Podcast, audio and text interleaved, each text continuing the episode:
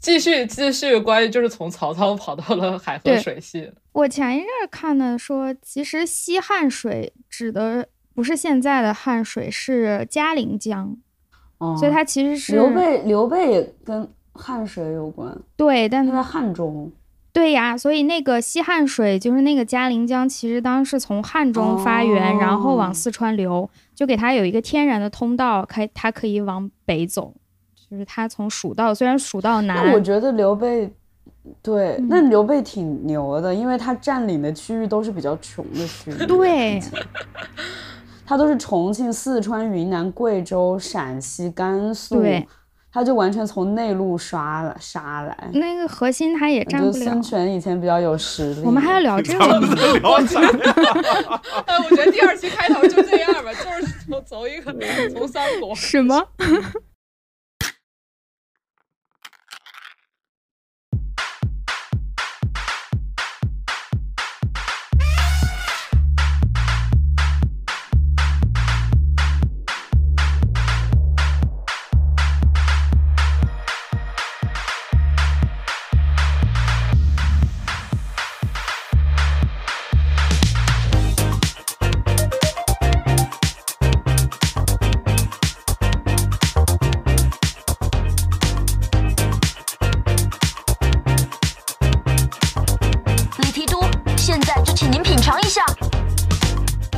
那个大家好，欢迎收听越考越火，我是柯子。啊，还是这样吗？大家好，欢迎收听打个招呼就好，我是考，我是虎头，哎呀，欢迎继续收听日之路，我是 我是小王，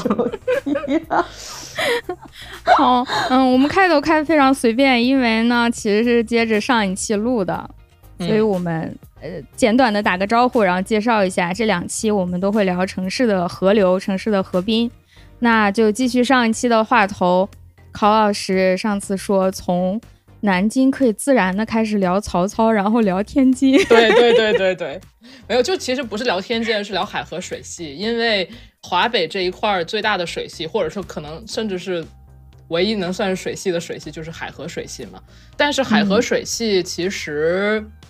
就是不知道大家对于海河水系这个有什么了解？首先，北京的那一片的大河，就是那些小河啊，什么都是海河，算是海河水系的。它是从山西啊这一块过来，然后一直到天津这边入海嘛。天津这个城市之所以会发展，我觉得它百分之百是和海河水系相关的。其中最重要的反而不是。就是靠海的部分，这也是为什么天津人就是天津虽然是一个海滨城市，但是天津本地人没人觉得自己是一个海滨海滨城市，就是住在一个海滨城市一样，因为真的去海边非常远。它重要的并不是入海的这个部分，而是三岔口，就是三岔口是在天津市中心的南运河、北运河和海就是交汇形成海河的这么一个 Y 字形的一个区域，嗯。然后这个区域其实是就是天津发展的一个可以说是一个发源地吧，所以它其实并不是说在入海口的部分啊或者怎么样的，而是说这个三岔口的地方。而三岔口我们一听就是南运河、北运河，就知道就这个这个三岔口的形成也并不是自然的形成，而是人工的结果，基本可以这样说。然后天津城市的历史，我觉得很有意思的一个是。天津最早的就是现存最早的在天津附近的一个建筑是独乐寺，就这个独乐寺，它是在蓟县嘛。嗯，我以前觉得这个就是我以前没觉得这个寺怎么样，然后后来我发现，就是所有学建筑的人都跟我说，对，没有德乐独乐寺是建筑学的学生的噩梦，就是很多人都要画那个图考试。嗯，对，尤其是天大的，就是因为它是一个，我我我不应该讲，应该请建筑学的学生来讲。建独乐寺为什么要那个什么？但是其实在独乐寺跟海河没啥关系，所以我们也可以略去不提，略过。嗯，略过吧。对，略过，略过。对，其实但但但独乐寺它是辽代就是重建的嘛。嗯，对，它其实是应该是，所以说这一块儿就是有人活动的话，可能是从那个再往前一点的时间。嗯，等一下，但独乐寺怎么看起来是我搜错了吗？它怎么在？他在蓟县，对，他在蓟县，就是天津郊区。不在天津市内蓟县好像属于天津是吧？是的，是的，嗯，嗯，，对，就但这个不跟河没关系了。我只是觉得它很有意思。天津这个名字的由来，可能就是大家都知道它是朱棣命名的嘛。朱棣就是为了为了庆祝自己南下就是夺权，然后他把天津这块地方命名为天津。当时是在天津设了一个卫城，就是嗯，就是纯纯纯纯的军事功能的一个地方。然后天津这个名字就是天子的渡口，所以它就是一个军事需要产生的一个最开始产生城市的。但是呢，当时的就是最早的天津城，就是这个军事意义上的城，它其实是在三岔口的西南方向。那个三岔口是一个斜着的外形，呃，就像就像很多天、嗯就是中国的中国的河流，它是一个从西北流向东南的这么就是海河是这么一个走向嘛。然后它的那个城其实并不是在河边的，它是在就是河再往西一块儿，然后是一个方方正正的一个城。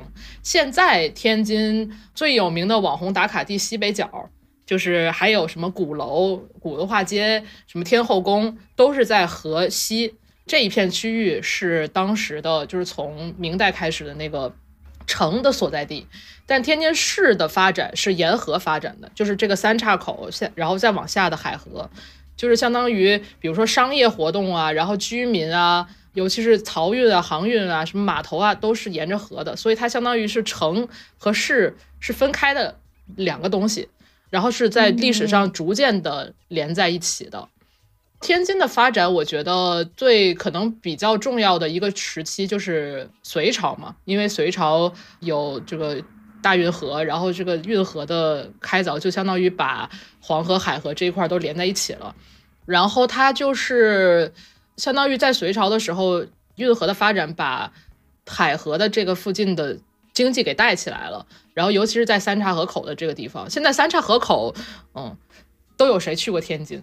我但我以前是被骗的，我被骗了去滨海新区被住宿，什么？所以那你白去了。我不算 那你确实白去了。对我对对对，之前也是住在滨海新区，所以对天津市里也并不了解。并不用了解。你们知道天津之眼吧？就是天津，啊天津就是怎么说，拳拳打伦敦，脚踩巴黎的一大地标，就是天津之眼。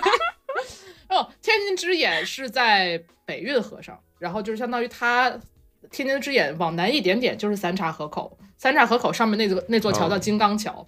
我以前就是上中学的时候，每天都会什么经过。呃，对，金刚刚是刚才金的刚，刚，嗯，就是就是金刚。金刚桥，嗯，对，我刚才嗯，看门地图，你看看地图，对，三岔河口，还有什么世纪中？慢慢慢慢来，慢慢来，天津牛逼的东西很多。对，然后就刚说到隋朝嘛，其实隋朝的那个时候，三岔河口它就是因为它的这个地形和它和运河的这个关系，所以变得很重要了。但是其实我感觉，就是从元朝开始就已经产生了，就是海河这一附近的水域的水越来越少，它的那个漕运的能力就不是很，就是怎么说，嗯，没有很强的这么一个问题，所以在元朝的后期，漕运它就变成了海运，就相当于它从海河入海，然后再沿海河往上走，而不是说一路从南方沿河运到北方，而是说先从走海路，然后再从海河这儿往上往进到北京这一块儿。嗯我觉得这个完全就是因为天津和北京离得非常近，而北京有很强的漕运的需求，所以就把天津的这个承担这个漕运的中转站的这么一个功能就非常的非常的重要了。嗯，但我我有个问题，老师，你说，就是因为看地图的话，会觉得刚才那个武汉它也是因为有河，然后大体上分成这么三块儿。天津嗯城里也有这样一个河，就是 Y 字形分成了嗯几块儿。但是好像天津城里不会觉得说跨河是很大的事儿，是吗？从因为海河，窄呀，对我就想因为它那问，个河太窄，真的海河很窄。长江宽好多都不会不。会需要船是吧？就是海一般的桥就啊，就有渡轮吗？呃，渡轮是沿着河开的观光船，不是为了过桥用的，啊过河用的。明白，对，就是过河的话走桥就可以了，很容易。而且这个嗯是，就我刚在上一期的时候说的嘛，就是海河，就是海河是宽度是不足一百米的，嗯，在天津市内、嗯。就是八九十米的，嗯所以根本就不是很宽的河。OK 你说到这个，就是我我看那个武汉长江大桥设计的时候，他说清朝的时候他们想要参考的是，当时在是一八八九年左右建成的，就是世界上最大的钢铁桥，就是爱丁堡的 Fourth Bridge。哦，然后武汉长江大桥一开始是想模仿那个 Fourth Bridge 建的，因为那个宽度跟武汉长江大桥的那个宽度是类似的，就是你可以想想看那个长江有多宽。对。嗯海河绝对不是一个大河，而且海河海河应该跟汉而且海江差不多，河没有，而且海河就是我觉得它是一个非常北方的河，它是一个就是汇入它的支流非常多，但是它从汇到海河到入海的距离又非常短，所以它其实这一块儿是非常容易泛滥的。然后就是在因为这个原因，所以在历史上从很早开始，就是这一块儿就频繁的挖各种各样的人工河去疏散它的这个支流汇到海河的这个就是怎么说这个入海的压力。压力对，像天津周边有很多河叫减河，就是减法的减，它就是为了就非常直观，就是说减河就是用来减轻压力的河。哦。包括以前的，就是天津叫所谓的九河下梢嘛，然后这个所谓的九河下烧，嗯。其实、怎么说呢，就是也不知道那九条河是哪九条河，可能也不是九条河，只是一个虚指的数字九，嗯，但它其实嗯。就是说明整个这个华北的所有的水都是在这儿入海的，那这些疏通的河，他们都通往哪儿呢？通往海和入海啊，就是通往渤海。不，但它不是疏通压力吗？我觉得有很多，就是有很多不一样的功能的，用来疏通压力的人工河。嗯，哎，我刚刚就是他们疏通了，是通往哪儿呢？因为我就在看这地图，什么叫通往哪儿？就是你说这个水是输到哪里吗？因为对，因为它不是相当于它是从海河把这个河水分不是不是吗？，它是相当于在它很多的功能是在水进入海河之前就输走了，就不让它所有的河都汇到海河里再入海。而是比如说，嗯你像，假如说它是、哦它从就是这这么多，然后汇成一个很短的，只有从你像天津市就是三岔河口哦到那个哦海河，在那个到海边可能就是六七十公里的这么一一点一段是可能那一片所有的入海，所以他就提前，比如说在这边打一个河，然后让它直接入海，就不要走到这儿入海。嗯嗯嗯嗯，哎老师，嗯。我我刚搜了一下，就是海嗯。河有多宽的问题，因为上上一期了，说到秦淮河有多宽，我就十分嫌弃的说啊，它也不怎么宽，因为我脑子里是在和长江比。刚搜了一下秦淮河，它它告诉我的数据是。对，秦淮河说是一百二十米到两百米之间，我估计他说的是比较大的，不是那种特别小的支流，哦起码也有一百多米，而海河最宽的地方也只有一百米。对，哦，我我现在搜了一下，汉水在汉阳附近的那个宽度是三百五十米，嗯，那就比那个还要再窄。对，对，就是根本就是海，所以所以海河，我觉得就是非常怎么说呢？华北就就这了。咱哎们，北方的水啊，先说吧，因为刚刚说到了明明朝嘛，明清这一块儿，嗯、我觉得其实我们刚刚上一期所提到的所有城市，几乎好像每个城市都有租界，像武汉呐、上海啊，都有一些租界对这个城市的发展它是有海运吗，对，嗯，然后就是租界，就是天津怎么说呢？天津可能是世界上租界最多的地方吧。哦，是天津啊，我瞎说的，但是我觉得应该是的，因为因为天津有九国租界，就是这个是一个很，就是你说比如说殖民地的话，一般就是一个国家殖民嘛，然后包括上海或者是武汉，好像都没有天津这么多。反正总，之，武汉好像是五国还是六国？对天津你们那个书不是叫万国天津吗？对对对对对啊，所以就是九和万都是在中文里用来指代很多的，maximum。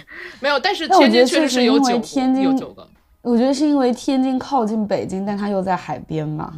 嗯，天津天津有哪九国呀？还有哪些国家？英法美意日俄澳，哦，就是奥地利、比利时、德国，嗯，然后就是美国的租界后来并到了英租界里头，就是因为美国当时自己的政治问题，美国有了租界之后就没怎么管，然后英租界应该是最大的，就是现在大家去的五大道那边是英租界，嗯。对，就我刚刚之前讲的，就是说天津城这个天津这个军事意义上的中国古代军事意义上的城，它不是在河的，就是西边吧，没有，并没有沿河，而且就是从天津县城到天津有码头啊，有市什么的。呃，就是天津是一个这些市民的发展比那个城里边的，比如说衙门也好，就这些机构要更早也更旺盛的这么一个结构，就是因为它的河就是你的市民市民文化要远远强于这里的政治或者经济的文化。对，所以就说嗯说说远远强于，我觉得我没有相关资料证明它有多强，但哦是我觉得这个在近近两年的就所谓的就是天津每次出一个网红的一个什么东西，比如说跳水啊，比如说盘头啊什么这些东西，就是 就是很爱讲天津的文化基因是码头文化嘛。嗯，嗯，其实我想我以前一直不太理解，就是天津哪有码头？就是我觉得天津根本就没有，就是在我的成长经验里面，天津是没有码头的。就天津不是一个像比如说我们在黄浦江边或者在长江边上能够看到现在还在使用的这种码头，对吧？但是天津是纯就是海河就是纯旅游嘛，所以我以前就不知道就是这个所谓的码头文化到底是从哪儿开始是码头文化，但现在想来，它应该是就是古代了，是前现代的时候是就是开始的码头文化。然后刚刚提到租界，就是其实租界现在大家看地图的话，租界都是沿河，就是都是在河边的，就是它是以以一个呃三岔口以南的以海河为中心放射状。出来的租界，就是每一个租界都是几乎都是细长条，尤其是在河西的这一这一侧，像什么都是天那个英国啊、法国啊、日本啊、德国啊，都是就是相当于他们是一个细长条，然后通到海河边。嗯这个其实是对，它就是为了每一个、每一个列强都要对都要占据一个能够有能够有航运的这么一个对区对对，域嘛。嗯，哦，所以其实他们当时是就是开始建立租界的那个地方，离天津城是有一段距离的，是比较偏南的。但是也就是因为有了那些租界之后，本来的这些就是以前的所谓的所谓的码头文化，它都是一种比较野生的状态嘛。但是在那个租界出现了租界以后，它就是有了这种所谓的西方城市规划的理念就进来了，然后这个整个的它这个就是怎么说沿河的这些城市的形态也好，或者它的这些规划也好，就长得就发生了很大变化吧。而且也是因为就是这些租界，所以海河的就我感觉城市发展整体从天津城的那个或者说城市的文化中心吧，就从天津城移到了沿河两岸的就这些地方，它就不再是一个现在的天津城，比如说古文化街啊、什么鼓楼啊这些地方，就是一个老老的区域了，它就不再是一个承担什么那种，更多的它是一种文化属性了。嗯嗯对，我在刚刚那个柯子提到《万国天津》那本书嘛，就是我最近在我这书读了半年了，我到现在还没有看完。然后，但是但是我觉得《万国天津》这个书很有意思，它就是描绘了当时这些国家的租界，他们就是这些国家来到天津之后，他们在天津是一个合作和竞争的关系，就他们既在合作又在竞争，所以这个在海河的无论是海河的治理啊，包括海河这个作为一个航运资源的分配也好，都有很多的体现吧。而且《万国天津》那个书还讲的一个比较有意思的事情，就是当时的临时政府，就是由这些国家组成的临时政府和当时的天津民间是一种什么关系？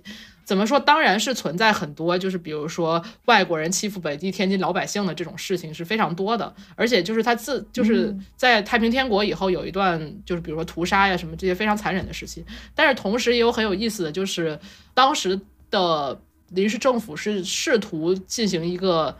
呃，就是，就我觉得也也有一种做样子的成分，就是我们是民主的，然后我们是要想把这个地方建好的，所以他们也有很多所谓的想要倾听民意的地方。然后当时关于就是比如说天津的一些河流的使用啊、灌溉呀、什么就是建闸呀、开闸呀这些事情，就是有有一些关于民间老百姓和临时政临时政府这些外国人怎么 battle 的这样的一些记载是很有意思的。哦对，然后说到这个，就是其实在，就是现在的天津的三岔河口是一个还比较规整的一个 Y 字形嘛，但嗯其实这个 Y 字形是在一九一八年才才形成成这样的，就是天津在历史上海河从清末开始到最后一次一九一八年这期间进行了五次所谓的裁湾取直，就是这个河特别弯。然后导致它的泄洪能力很差，所以就是经常发洪水。哦对，之前的那个海河三岔口，它并不是一个很规整的 Y 字形，它像是一个，我试图描述一下，它像是一个音叉，但是那个上面两个叉的那个叉的特别特别弯，特别拐，它是这样的一个形状。对，然后所以到了第五次，为啥海河这么弯呢？那你要问大河自然，流都有这个，嗯，河流它都有这个这个倾向，就是它有一点点弯之后，它每下一次流来的那个水就会把这个弯度冲得更弯，所以它会变得越来越弯，这是一个自然的现象。当然，在野外这个事儿不重要，你弯就弯是，但是在城市里的话，就造成很多麻烦。对，就是一九一七年的时候有一次，呃，就是怎么说大洪水吧。然后到了一九一八年的时候，就是为了彻底根根治这个问题，当时又进行了一次，呃，裁完取直，然后就相当于他把这个南北运河交交汇的位置，嗯、往上游移动了一段，然后又把那个弯道给相当于把那个弯的部分裁裁掉、填掉，然后取了一个直的部分。所以现在的这个三岔河口才是一个很规整的一个 Y 字形。然后天津，我觉得天津怎么说？我的成长过程和海河的关系就在于我天天是过桥去，就是上中学的时候，我每天要过桥，呃，从河的西侧坐过到河的东侧。但是呢，呃，说到河的西侧和河东侧，却并不是河西区和河东区，而是河西是河和平区和河北区。就我小的时候一直非常不理解天津的这个各个区和河的关系，因为它河是一个斜的河，所以你说的就是怎么说呢？它斜的这边是河西，这边是河东，然后河东的上面是河北。我小的时候就非常不理解为什么河东的上面是北。说北和南，因为它是斜的嘛。，对，就是但是天津没有河南区，所以、所以其实河的河北，它因为它是一个斜着拐下来的这么一个造型，它确实也是河的北，但同时这个北和东挨着这件事儿，我小的时候就是大为不解。但是呃反正我上中学的时候，每天都是要从河的所谓的河的西侧过到河的东侧 slash 北侧，所以以前可以过几座桥，一个就是我刚说的金刚桥，就是在三岔河口的附近过金刚桥，或者是过那个天津之眼那个桥叫永乐桥。对，嗯，然后天津现在乐的年号吗？是是是应该不是吧？应该是哦 永永乐桥修的还挺晚的，就是天津之眼什么的。但天津的桥，天津也是有挺多桥的，而且天津的桥就是每一个可能就是它的怎么说，它的呃力学也不太一样，就它有很多各式各样的桥。但是因为我现在想想也觉得，就因为海河比较窄，所以能花式修桥，就是技术难度没有哦特别高。去过天津的大家有没有见过一个桥叫北安桥？没什么。你可能你可能不记得它，但是你有没有就是天津有一个有一座桥长得和巴黎的这个亚历山大三世那个桥长得几乎是可以说是怎么说不能说是一模一样，但是也可以说是基本一样，就是非常没去过巴黎，没有，但是你一看就知道那不是一个中国会出现的桥，就是以一个任何思路来讲，都觉得这个桥真的很很特别。它是一个，就这个北安桥是从它的它的河它的对岸就是异族界和俄族界，然后这一侧是英族界什么的。嗯，然后这个北安桥，我觉得大家我欢迎大家现在去 Google 一下它长什么样子。西洋景儿，现在立刻它是一个零四年修好的，其实这是也是我说的很有意思的事，就就就是天津虽然有很多桥是有前身的，或者是它呃从比如说清末或者租界的时候就有了，但是在零几年的时候，哦频繁的，就是零四年到零八年这个区间，很多桥都重修过，或者是重建过。对，所以现在这些桥其实都是蛮新的。然后这个北安桥，我觉得真的很有天津特色，就是它的，对，就是它，就是它很难形容，就是很难形容。它就是一个怎么说？它采用了西洋，我要我要宣读一一下这段话哈。北安桥桥头采用了西洋古典式风格，其。中包括寓寓意东南西北四方平安的青龙白虎朱雀玄武四大桥头雕像，然后后面还有四尊乐女雕塑，两条盘龙雕塑，然后四个同志的乐女，就是弹奏乐器的女的，她们分别拿的 就是阮、排箫、琵琶和筝，呃笙，但是，但是就是这些刻画的主题，它的雕塑风格和配色风格和桥的制式都完全是。巴黎亚历山大三世桥的样子，嗯，就是刚才看那种大图的时候，我以为上面都是天使，然后仔细拉近一看，全是咱传统女人。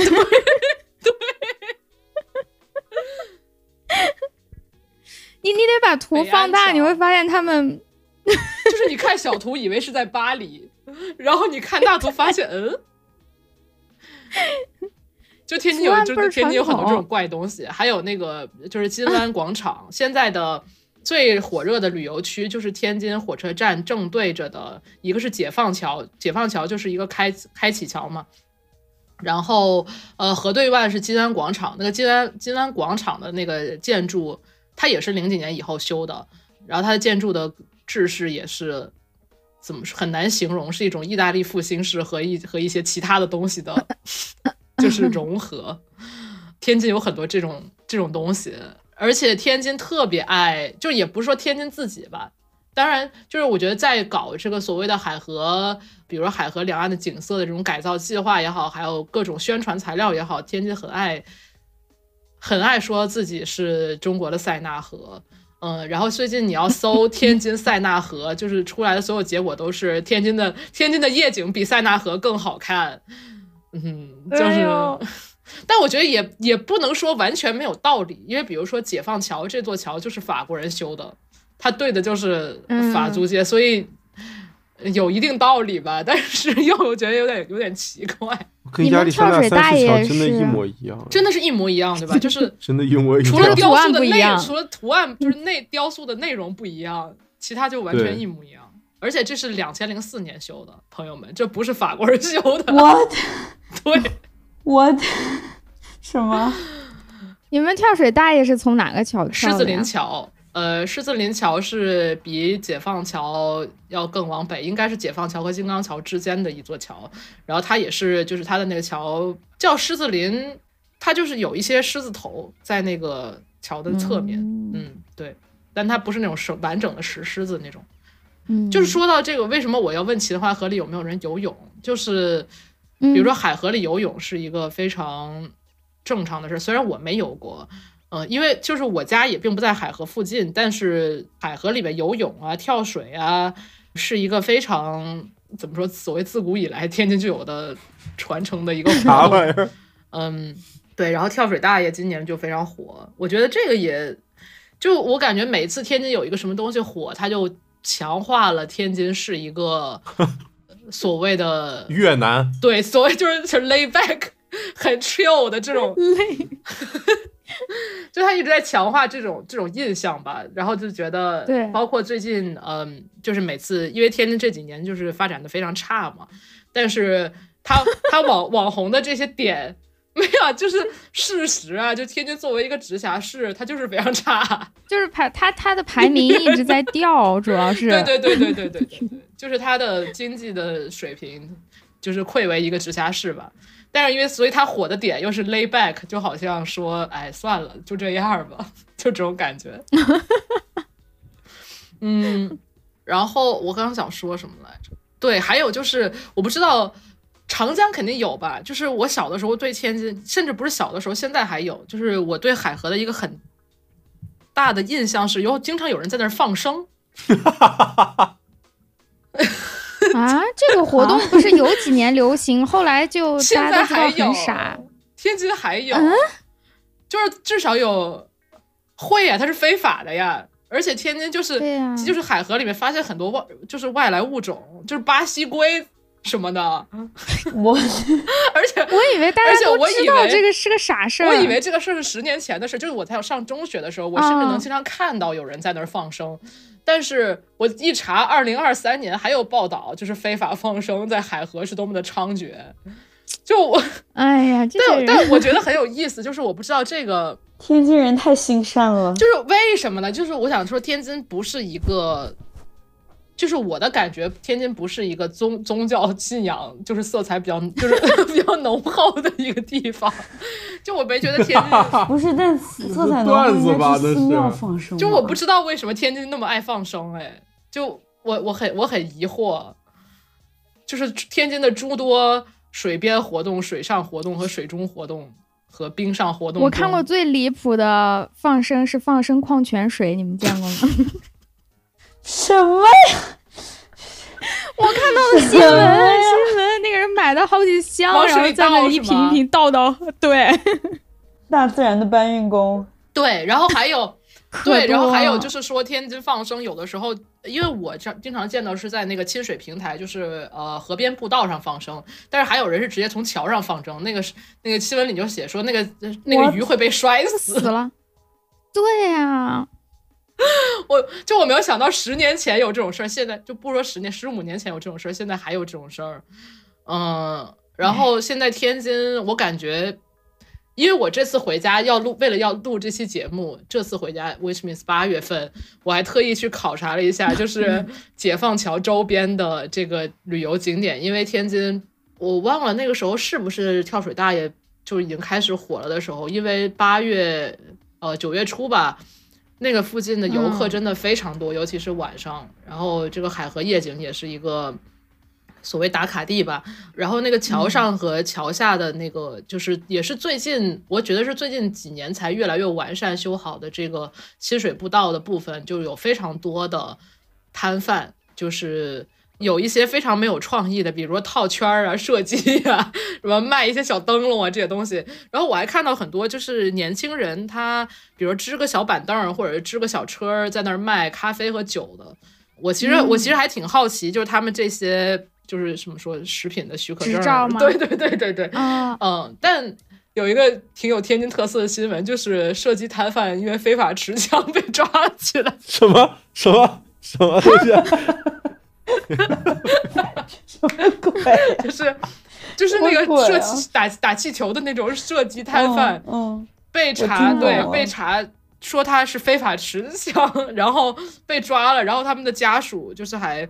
呃，新闻里还说家属就是说啊，我们就是为了就是谋生啊什么的，很不容易。那我就想说，啊那个就是判断一个枪是否是不是一个枪，到底是怎么判断的？就是为什么就打打气球的枪会是非法持枪？我感觉这种新闻好像零几年对，然后最近还有，他是不是就应该把这个东西完全取缔了？那个打人肯定还是有很大有危险的。对，但是我的点是就是。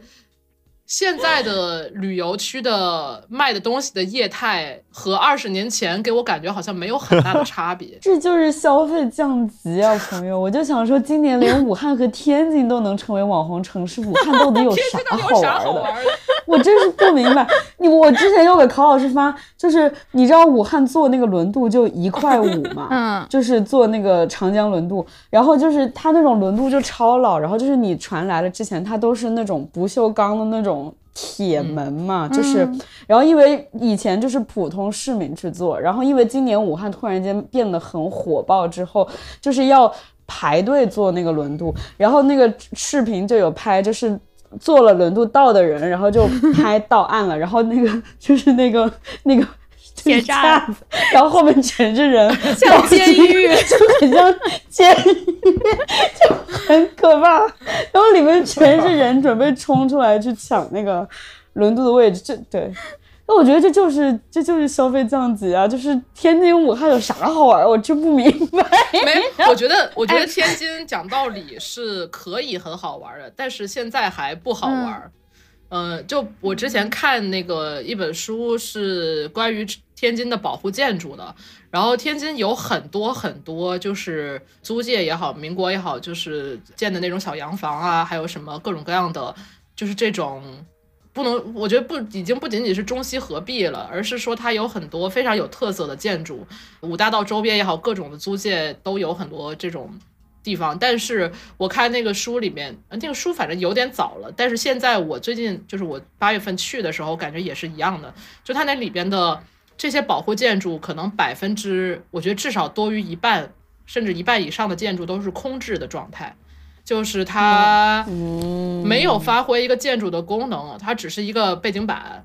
就比如说，如果现在大家去五大道或者是易租界也好，就是那些房子绝大多数都没有在使用，而是对我想参观发现对都不能，它既不能参观，它也没有，甚至也没有形成商业，就是有商业的这种建嗯筑是非常少的。然后也有一少部分是还是住宅，或者是有一份有一小部分是政府机关在用，但是绝大部分都是空置的。就我觉得这些东西，它如果是整理好了，或者是就是开发，也不能说开发吧，就比如说哪怕你把让它是有商业的或者怎么样的话，可能会是一个很大的潜力。但现在其实它还只是作为一个，就相当于这个建筑就是一个外皮儿，然后你在它前面拍照、或者你拍它，但是里边啥都没有。嗯，你说。你说到这个，我告诉大家，我人生的第一个耳洞是在武汉民国政府旧址打的。所以那个民国政府旧址现在是一个什么商业楼吗？就小时候就是那种小商品城，就是那种高中生会进去打耳洞，然后做指甲的 那种很 low 的那种地方。武汉民国政府旧址哦，嗯，你说，我我想到你前面说那个沿河的那种小摊贩，我想到前一两个月前吧，我去北京，然后路过著名的亮马河去看了一眼。嗯，亮马河现在也有很多的这种小摊，不过据我住在附近的朋友说，已经少很多了。在疫情期间，亮马河沿岸嗯就成了一个特别重要的城市嗯空间，是所有人会去那里见人、聊天儿、运动、剪头、买东西、吃饭。就因为那个时候室内场所不方便嘛，所以大家都在那个露天的地方，就好像一个市集，但是把盖子掀掉了，嗯，大家就在这里。那些我估计大部分也没有什么执照可言，就只是聚在那里，嗯，也不是正规摊贩。有些人可能就是自己在家做两杯咖啡拿到那儿卖掉。对我感觉这个也是我刚想说，就是怎么说，天津的摊这个解放桥附近的摊贩给我一种挺吊诡的感觉，因为其实那个海河附近，尤其是现在旅游开发的这个海河附近，它不是一个天津人会去的地方。嗯，可能稍微离解放桥就是离游客区稍微远一点点，比如再往北一些或再往南一些的这个河边的是步道是有可以很多人就是去散步的，但是很明显就是在解放聚集在解放桥这附近的，它完全是一个面向外地人的这么一个业就跟秦态形式了。淮河对对，嗯，差不多。是的，是的，是的。对，也有人住在秦淮区，但是那一条河对，exactly 的那条路是没有就它那相当于有本地人有一会去段是会被本地人避开的，然后其他的地方可能现在修的还好一些。嗯，不过哦，对，说到这个，想讲一下，就是海河这个名称。呃，其实海河这个名字也非常晚，海河以前叫，就比如说元朝啊，或者是之前它是叫直沽或者是大沽，就是叫沽河，三点水儿一个沽，就像塘沽啊，什么天津有很多地名哦都有沽字儿。然后包括大沽口炮台，大沽口炮台就是海河入海的地方，叫大沽口。对嗯海河这个现在最早追溯到的能见到的使用的的地方是徐光启写的那个叫什么《奋庸规则》的那个书里面用的是海河。嗯然后，但是到就是可能清朝的时候，甚至也不怎么叫它海河，叫它直沽河啊，或者是什么界河都有。我查到这个地方是说，一九六六年编制的海河流域防洪规则中中，才把海河干流就是确定称为海河，所以就是海对哦，就是海河叫海河，还是一个很近的事情。天津还有很多地名里边带“堤”字，就是河堤的“堤”这个字，我觉得这还都、嗯都“沽”和“堤”都还挺说明，就是这个城市以前的一些一些功能也好，或者它以前的本来是一个什么样的地方的吧。好的。天津还没说完，还有什么？其实其实 没有，其实我我一开始就是最最早就是准备这期节目或者想录这期节目的时候，我根本就没想讲海河，嗯、我想讲我家门口的河，就是因为天津其实也是一个有挺多河的地方吧，虽然它和比如说东京啊这种地方比起来河算少的，但天津一级河道有十九条，然后二级河道有七十九条。所以是一个河蛮多的地方，然后天津嗯其实天津市内的河，除了海河以外，主要是强子河。这个强子河就是就是墙壁的墙。强子河它其实是一个在清朝就是为了抵御就是联军入侵的时候，就是啊第二次鸦片战争的时候修的一个护城河，但它并不是就是老城的护城，它是比老城就是老城更外围很多的一个地方修了一个一圈的这个呃强子河，当时是就是清军统帅那叫什么曾格林沁还是叫什么森格林沁，就他。他是建议朝廷说，天津应该修一个护城河，可以就是在英法联军入侵的时候保卫天津。但其实这个河修了两个月，然后一下就被攻破了，就是完全没有起到任何作用。然后他是不是不太了解对方是怎么进攻的呀？对，然后当时他的建议是说修壕和墙，就是墙是墙，然后壕是沟嘛。然后这个沟呢，啊后来这个墙就是一一攻入了之后，墙就拆了，所以就只剩这个沟了。然后这个沟，这个壕沟后来就变成叫强子河。呃，然后这个强子河呢，其实天津现在可能最最繁华、最主干的一条道路叫叫南京路，一直通到海河边的，包括什么滨江道啊，什么那个穿过就是呃租界啊这么一条大马路，是一个八车道的大马路。这条大马路就是强子和田的，就是在七十年代开始天津修地铁的时候。就是首先这条路之前是它穿越了几个租界，就是它本来是一个中间是一个河，然后旁边是沿河的小道，然后每个租界都分别命名了这块小道的名字和哦，什么的，对。然后他呃在七十年代修地铁的时候，就相当于把这条河完全填了，然后把这两边的路合并成了一条路，就是一个八车道大马路。嗯，对嗯、但是现在还强子河，所以现在见不到这个，现在见不到强子河。没有，现在强子河还有很多段儿保留，就是它其实是一个哦很多段儿，然后很多不同方向的小河连在一块儿的这么一个河。然后强子河现在其实叫金河，就是它是两千零几年吧，当时有这个所谓的这个强子河的改造计划，哦，两千年开始的。然后这改造计划嗯改造了之后，就统一把这个几段儿的，呃，其实这强子河几段都有不同的名字，但它后来就统一成了金河。但是呢，这还不是我家门口的河。就我一开，我以前一直以为我家门口的河叫魏金河，我一直以为魏金河和金河是一条河，后来发现也不是。就是我家门口的那个河，卫就是保卫的卫嘛，它是一个，嗯是一个以泄洪，就是它挖的时候是以泄洪为主要功能的一个另外一条人工河。然后它现在我家门口那一段又有一段是为了修地铁而填起来了，所以感觉就是天津每次修地铁可能都会填一部分河吧，嗯，然后这河就是越来 河就越来越少。但是我家门口这个魏津河怎么说呢？就是我从有记忆以来，它就是一个排污河，所以它很臭。哦，就是修了很多次也没有改变它臭的事实，因为它就是一个死水。虽然它是有那么就是是一条还不算短的人工河，但是它就是因为是死水，尤其是到我家这段儿，就我家这一段儿本来是要再更往北的，然后那个更往北的那一段儿是之前修地铁填上了，现在逐渐的修更多地铁的号儿，就是线路之后，就是逐渐的填到了我家门口儿。然后把河变成了池污水送到塘，你家。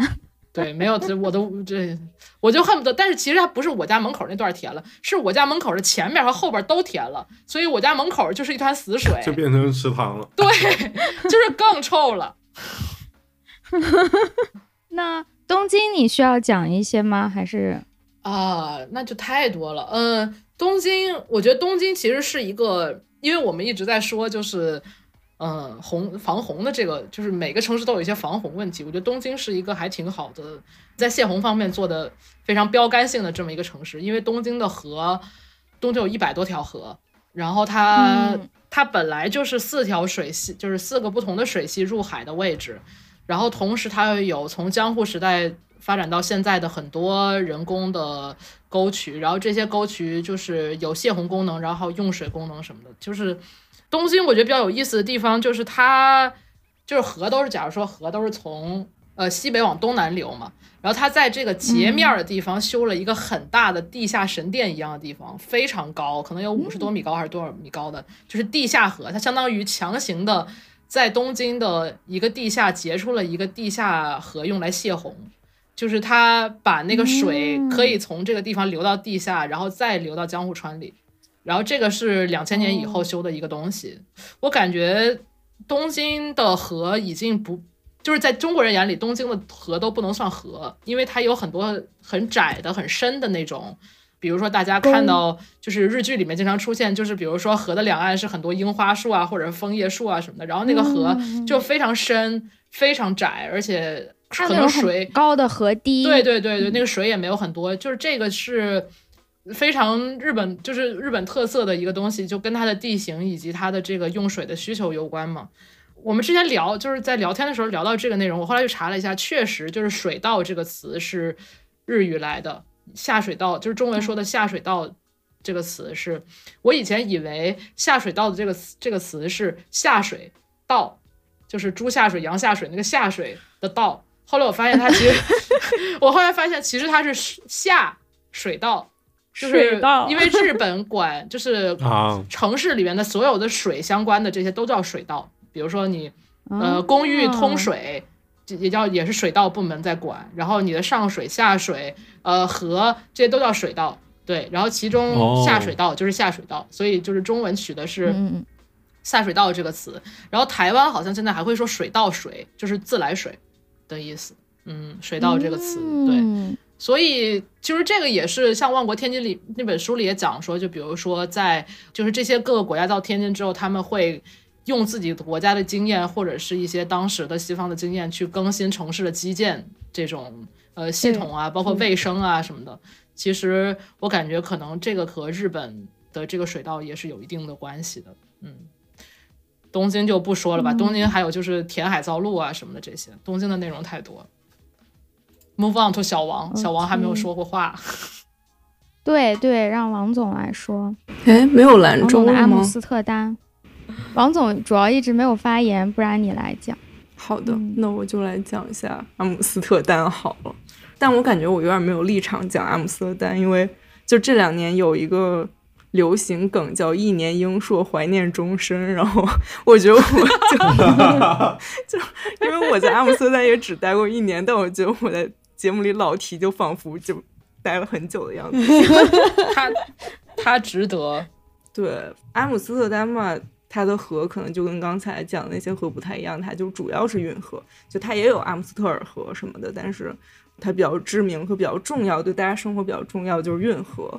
这座城市一共有一百六十多条运河，所以就是一个东京 输了。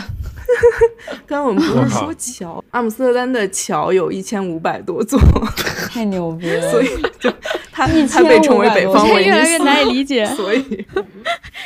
对，但是因为阿姆斯特丹的运河就很小，然后运河就是，我觉得阿姆斯特丹的桥就跟十字路口差不多，就是每过一个 block 就多一个桥这样子。对，阿姆斯特丹有一个区是运河最密集的区，它也就是在阿姆斯特丹的 downtown 的部分，中文翻译过来就大概是叫运河区，就这一片区已经被联合国教科文组织命名为世界文化遗产了。这个区是当时十六世纪、十七世纪的时候，就是由阿姆斯特丹的那群嗯管事儿的男的建的。就是这个东西，我不知道怎么翻译，就是好像哪个城不是呢？就是一群管事儿的，就是他们也是住在这儿的人。就我之前一直看，就是所有的历史遗迹，好像大部分都在阿姆斯特丹这个运河区。然后我就觉得，可能以前这个城可能只有这么大，但后来就是再看，其实是因为被写入史书的人都在这儿。其实他们的。对，就是这帮管事儿男的都在这儿，然后他们就负责就是来监督这个城市运作，然后也是他们说我们来挖这个运河。阿姆斯特丹第一条运河的命名就叫“管事儿的男的”，这个荷兰词我不知道怎么。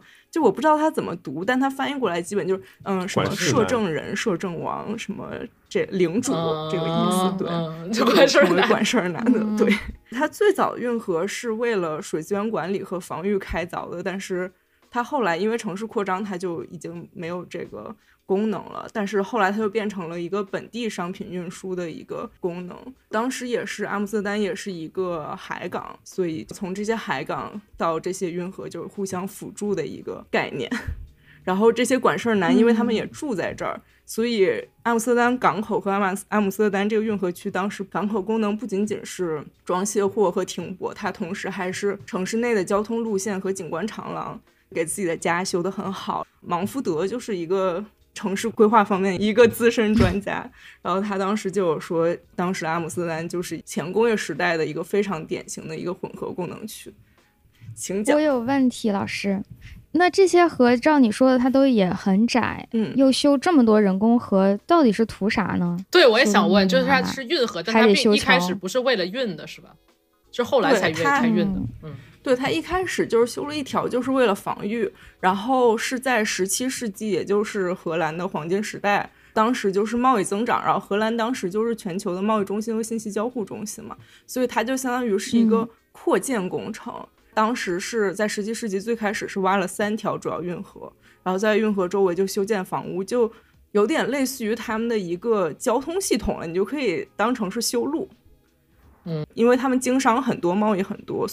就相当于是一个他们整体的城市的，因为当时有很多商人什么的，所以就是很多货物直接能送到每个商人的家门口，这样，所以你就可以把它理解成为一个货运的道路。有，一直在吃东西，饿晕了，瑶已经消失。哎，怎么有同学在那里笑？然后就有同学上课吃东西，但是瑶吃东西都吃不见了，因为是对我完全看不。听着呢，听着呢。啊！你们。怎么都泡泡面了呀？听小王同学讲。对，因为这个背景就是十七世纪的阿姆斯特丹黄金时代嘛，给不熟悉这个历史背景的听众们更熟悉的一些概念，就是当时也是就是荷兰那些荷兰画派比较活跃的时期，也大家非常熟悉的伦勃朗啊、维米尔啊，都是那个时期比较活跃的，所以就是大家可以想，就那个时期就是荷兰的一个鼎盛时期。我还挺好奇当时的那个运河长什么样，跟现在差多多，所以我就就搜了一下当时的一些画，有一个画家叫杨范德海登，就是荷兰姓，对对，然后他当时就是一个巴洛克画家，然后也是制图员和版画家，就是那种。就跟我们现在就是画效果图的差不多的感觉，然后他就可能也不能这么贬低，但是，哦，他就是最早研究城市景观的荷兰画家之一，然后也是荷兰黄金时代的一个就是特别重要的建筑画家之一。然后他确实是画效果图的，对对。然后他有一幅画就叫《View Down the Dutch Canal》，荷兰运河的一个一个场景。然后他那个场景里就有一个很明媚、很干、很干净的水道，然后能看到对岸，然后对岸有茂密的树，然后红砖建筑、联排别墅，水面上还有小船，还有人在岸边散步，背后还有教堂，所以就其实我看那个画面就跟现在差的不太多，所以当时就是已经发展的还挺发达的了。那就是像考老师刚才说的，天津有好多的河道，可能都由于城市现在新的发展需求，就把它填掉了。因为现在可能河运不重要，地铁重要了。对，那荷兰有这种情况吗？有的，荷兰当年就想要填其中的很多条河道变成车道，然后也确实填了一些，但是后来就是大家有就是提出反对。可能除了是保护的作用之外，也有。其实荷兰是一个低地国家嘛，它的海拔非常非常低，嗯，防洪排水的需求也很高。其实很多荷兰城市内部的运河，就它还是属于这个水系系统的，就是它还有它的水利方面的作用。然后另外就是也有人，嗯，去研究怎么能在现在更有效利用运河。然后很多人就是说再恢复它的这个物流功能。所以现在也有人在研究，就是通过运河来送快递。这样就可以减轻一些 对市中心的压力。这种，嗯，觉得讲历史没什么用，所以就给大家介绍一下，现在你在阿姆斯特丹运河上能干点什么。首先就是因为运河区就是以前的这个。管事儿男的的区，所以就是有好多非常富贵的 这些博物馆呀什么的，所以你就是沿着运河边儿走路，其实都能串联起很多博物馆。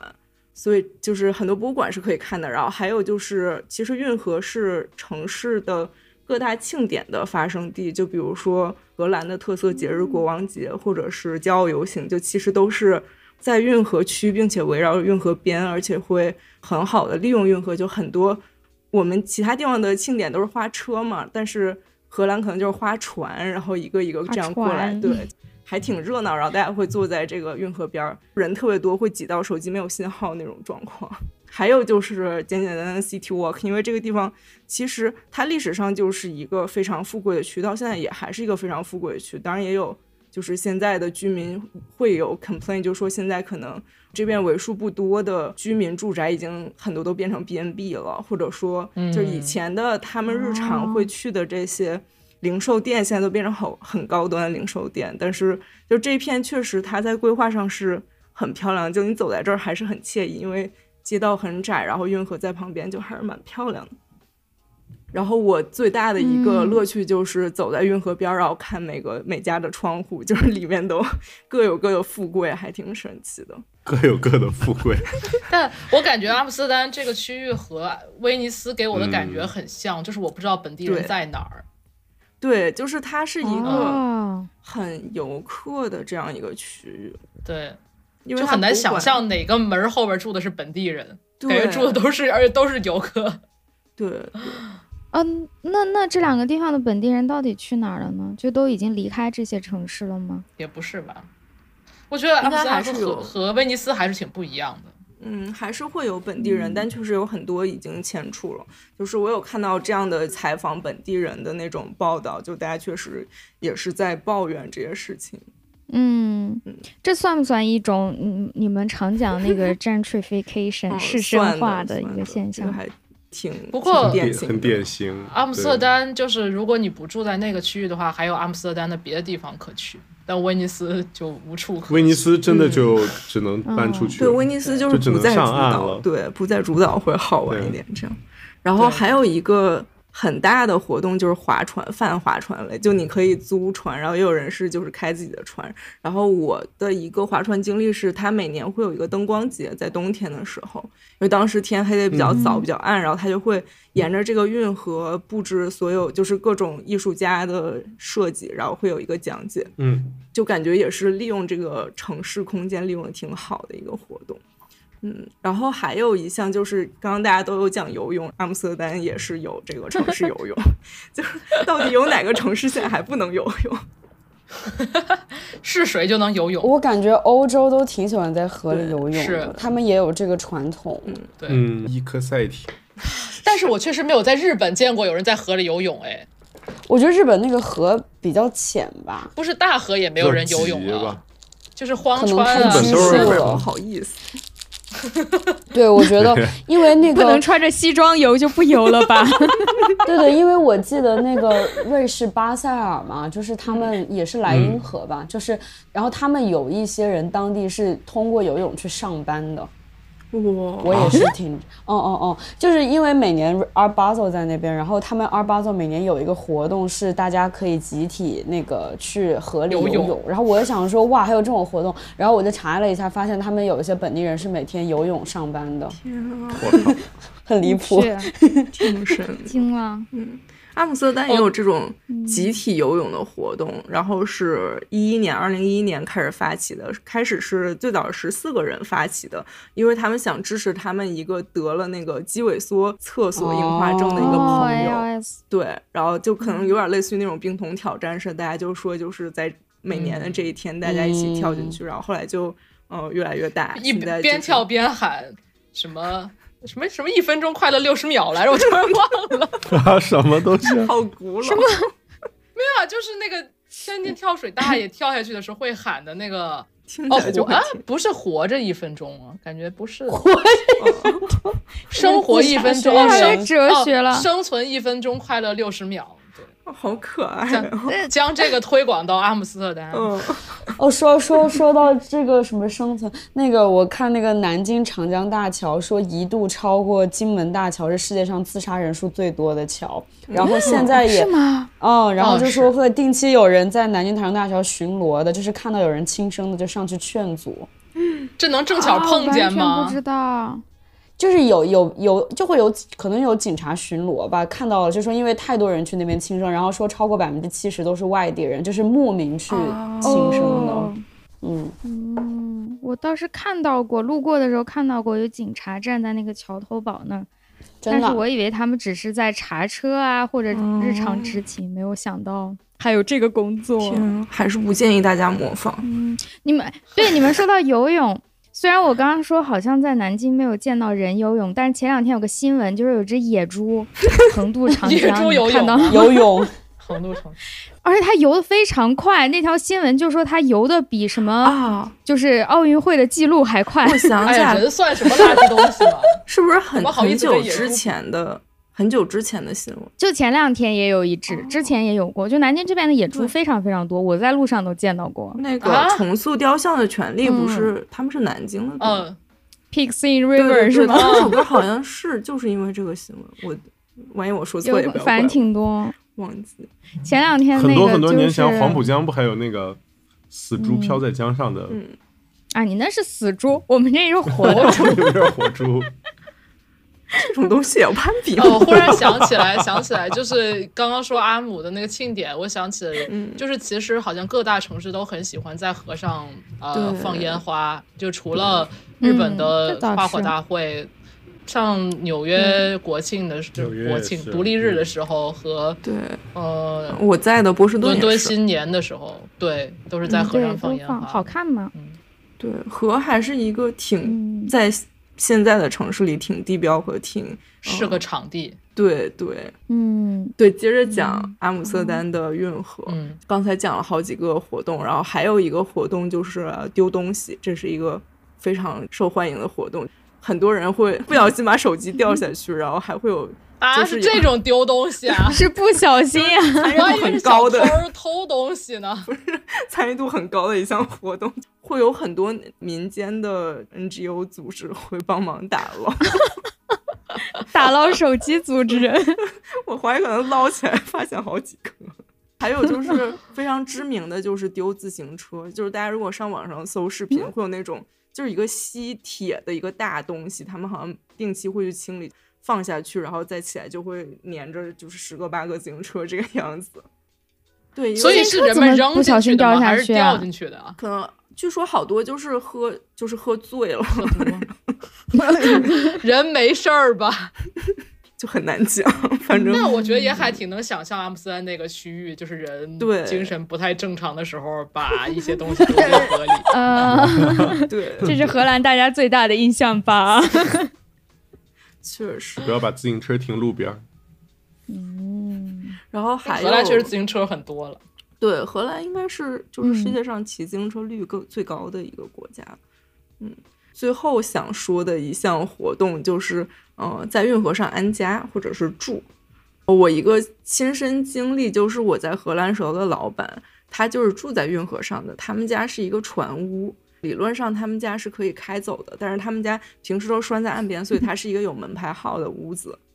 他的家是两层的，嗯，上面那层是跟外面的地是平的，我们先进去就会先进上层，然后下层是他的卧室和厕所，所以它下层其实有个窗，然后窗能看到水里，就还挺酷的。好酷！上层就是不潮吗？还好，不会很潮，很干。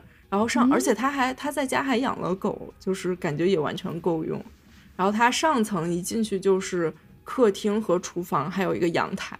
他的阳台呢，就是直接和河相当于是平的，所以你打开阳台门，然后进去，你就可以坐在阳台，然后脚就可以泡在这个运河里面。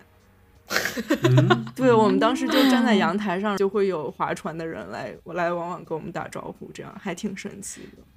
他的门牌号是跟哪条路的呢？有路吗？还是说这个河多少号？呃，一般荷兰的运河都是一条运河，然后两边是小路，就你可以理解为运河就是我们的大马路，然后两边就可能有点像人行道这样子，但是他们可能也会骑自行车，和有些路是可以通汽车这样子，但都是很窄的这样路，所以他门牌号应该是跟着门口那条窄路的。那如果开走了，换了一条路停怎么办呢？这个我也很好奇，就他的船是可以解开，但是不知道是不是他必须就是再回来这样子。不太懂。如果那他家会摇摇晃晃吗？对不起，今天家不在。那那个运河会有水位上涨什么之类的，就是不同季节的一些变化，会影响到他们居住吗？哎，这个真的不知道哎，但我觉得应该不会。就就我的个人观察看来，运河好像一年四季差不多都是那样。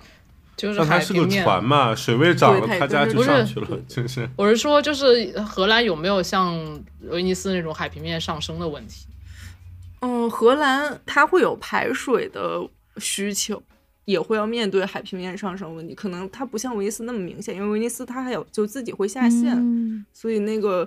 逻辑不太一样，对，但是荷兰整体而且我记得荷兰好像是修了很多坝的，对，荷兰是在他们国家周围，就是他们那个坝应该是比整个国家要高的，对对对，而且就阿姆斯特丹、鹿特丹这些，就是这些丹它都是坝嘛，就是哦，确实，对对对，哦，什么进击的巨人，对，阿姆斯特丹的名字的意思是水域中的大坝。除了我亲身经历过这个我们老板的。房子之外，阿姆斯特丹还有一个特色的居住，在很多运河旁，呃，上面会有桥，很小的桥旁边会有个小岗亭，它的大小可能感觉可能有点类似于我们那种收费站的小岗亭的感觉，可能略大一点，但都是就是历史建筑，因为它当时是就可能是看这个河，就是跟货运有关的这种监督的这种小房子。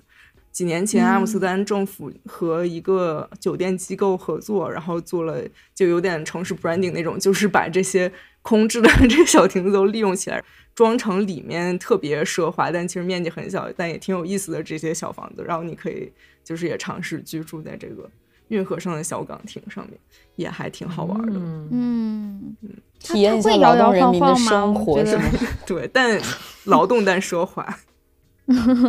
它不会晃吗？是运河很平静吗？它应该是运河靠着，就是停靠的那个地方，嗯，就不是在运河上面的。对，因为我晕船，所以我看到船我已经对，所以所以克子问了好多次会不会晃的问题。对我真的很想知道我进去会不会晕。就是一般的船，就算它停在岸边，你踩上去的一瞬间，它都会晃晃。嗯，我就想到我要是每天回家它都晃晃，我确实在。对，而且我总觉得不够大。我总觉得我们老板的房子住起来会不会就是有幽闭恐惧症？因为我们只是在上面上层停留，所以就感觉还好，而且也能看到外面。我就怀疑住在卧室里，可能有的人会觉得有点有点压抑。说到这个，说个题外话，我之前去。呃，不是，我就是我朋友去了一个香港疍家人的一个那种讲述的活动，然后那那个姑娘就是他们家在她之前的三代都是住在船上的香港的，然后直到她这一代才刚上岸，她就说有一些他们上岸之后还保留的一些生活习惯，比如说他们家里的家具摆设都是对称的。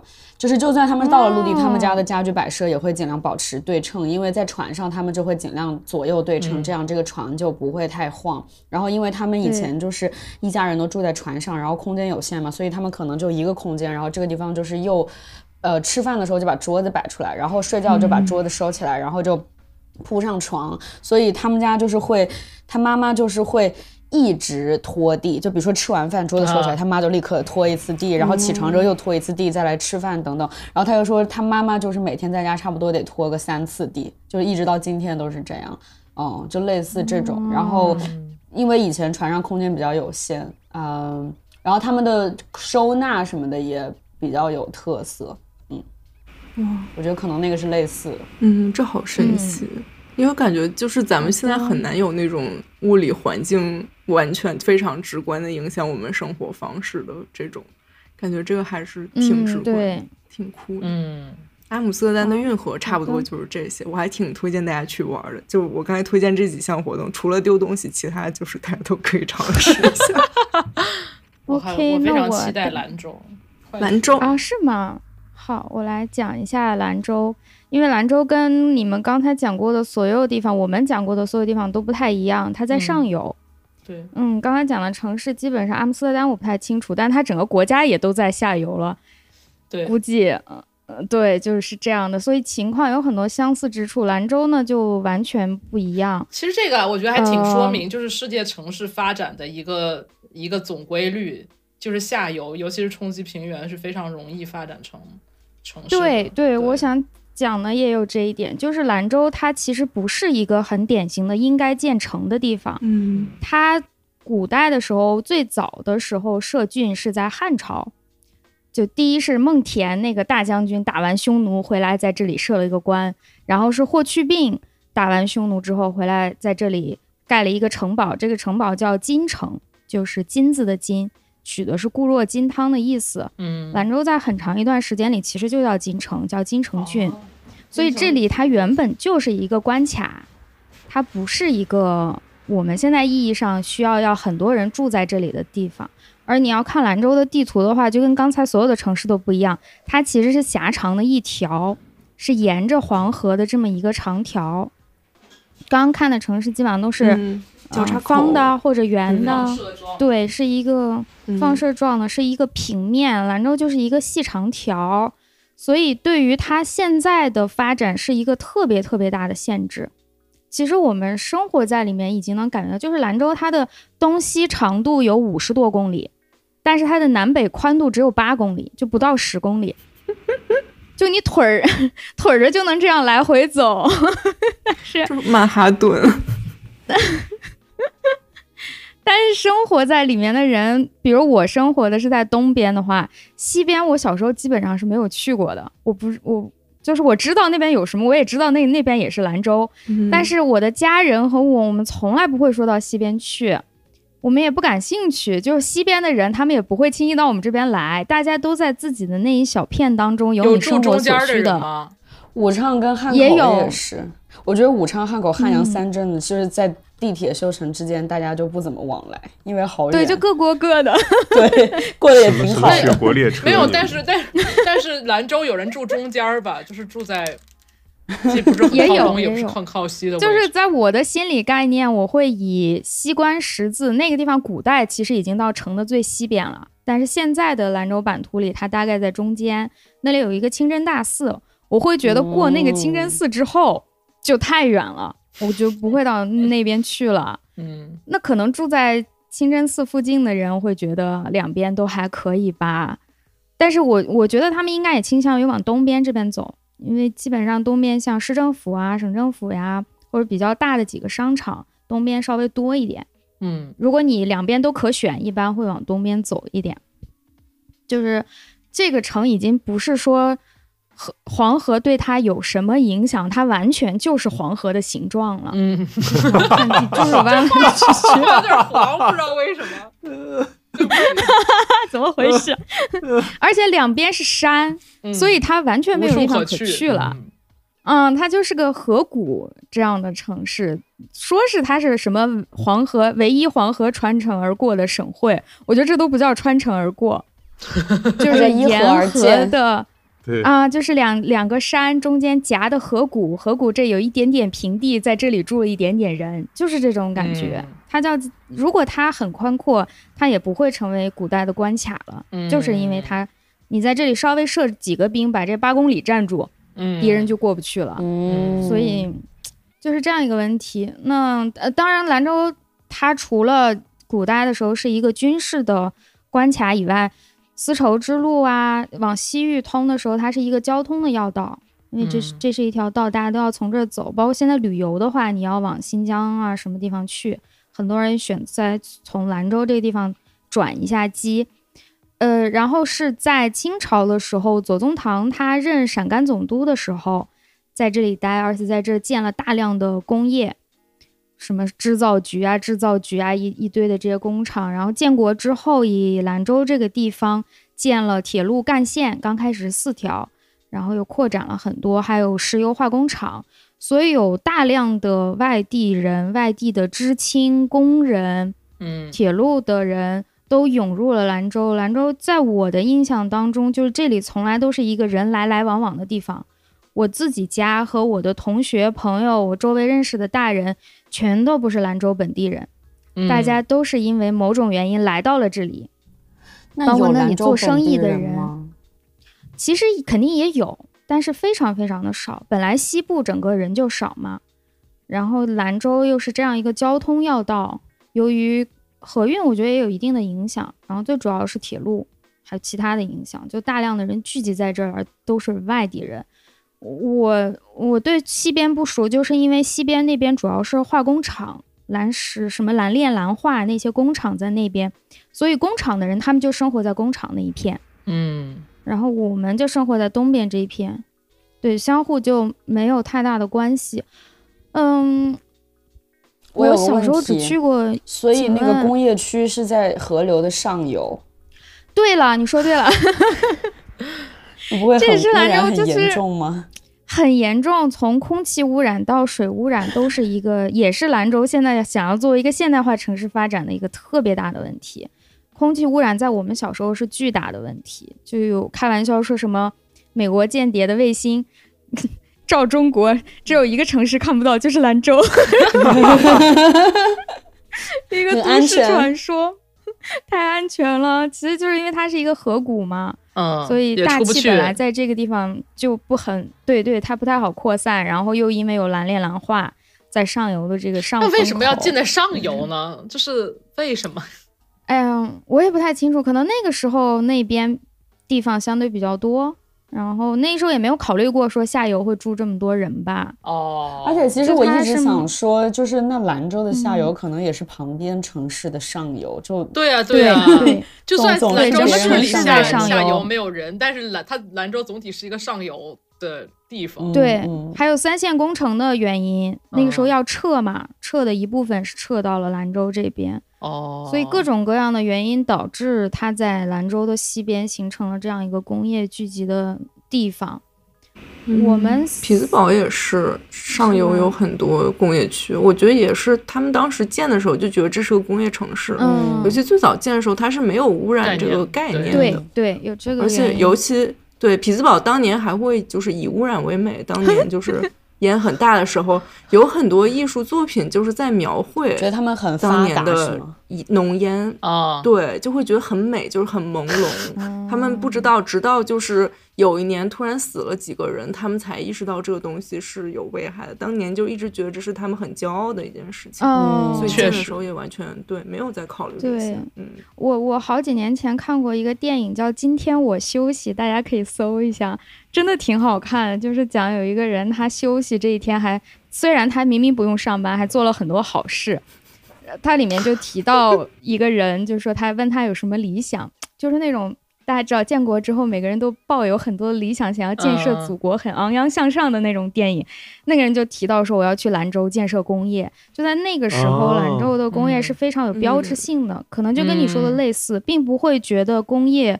像我们现在会觉得一个城市工业太多可能不是好事儿，但那个时候会以此为美，以此为好。嗯。然后我们小的时候没有去过，我我小时候到可能到上大学之前吧，我只去过西边一次，就是坐沿黄河的那种观光巴士。现在也还有好多城市，它不都会修那个沿。沿河的滨江风光带这样的东西，对对对对对，就会有观光车。兰州的观光车呢，就是做成了木头的火车那种感觉，但它其实是公交，你可以坐在上面看，一边看黄河。涂装，对，就是涂装的那种感觉。我们当时说的是去西边探险。天，什么？这可能跟我小时候说去唐宫差不多的感觉。对，因为你不知道那边有什么，啥也不知道有啥可玩的，其实也没啥，甚至会有一种你你觉得它肯定不是说乡村或者荒凉，对，但是毫无概念，甚至很多大人都是这样，对城市的另一端是毫无概念的。这样到了，而且黄河上有有船，我们前面的说到的这些城市基本上河都有船。但是兰州的那个船，它有一个公交船很重要的功能，它是沿着河走的，嗯，它不是渡轮，嗯，因为两边只有八公里，你随便骑个自行车都过去了。那个渡轮是用来给不得不从东西两边通勤的人坐的，因为在市里通勤的话会非常非常的堵车，巨堵，确实，基本上出门必堵，跟。曼哈顿一样，因为很窄，主要是也无处可开。就整个兰州城无处可开，就是无处可开，没地方去，你只能在那堵着，你都没有其他两三条路可选，所以有些人他就直接坐公交船，二十分钟一班，坐到另一边去。这是他的那个渡轮，我觉得不太一样。虽然我其实没怎么坐过，因为我也不去嘛。但我问到，现在有修城外的快速路，就不从城市里过了。城市里是在黄河的南岸，绝大部分人都生活在南岸，然后北岸稍微人少一点，他就会挑人少的地方去修一条路，所以要通勤的人走。八公里是只有南边八公里，北边都没算的。不是八公里是整个兰州，总整个兰州的这个就是你去看它的规划图的话，两岸都算哦，都算算河吗？哎呀，是不是也得算呀？啊，应该算，我就不太知道了，因为你过河也要算的吧？也是，但河确实很短。就我第一次来南京见到长江，大为震撼，怎么走了这么久还在河上？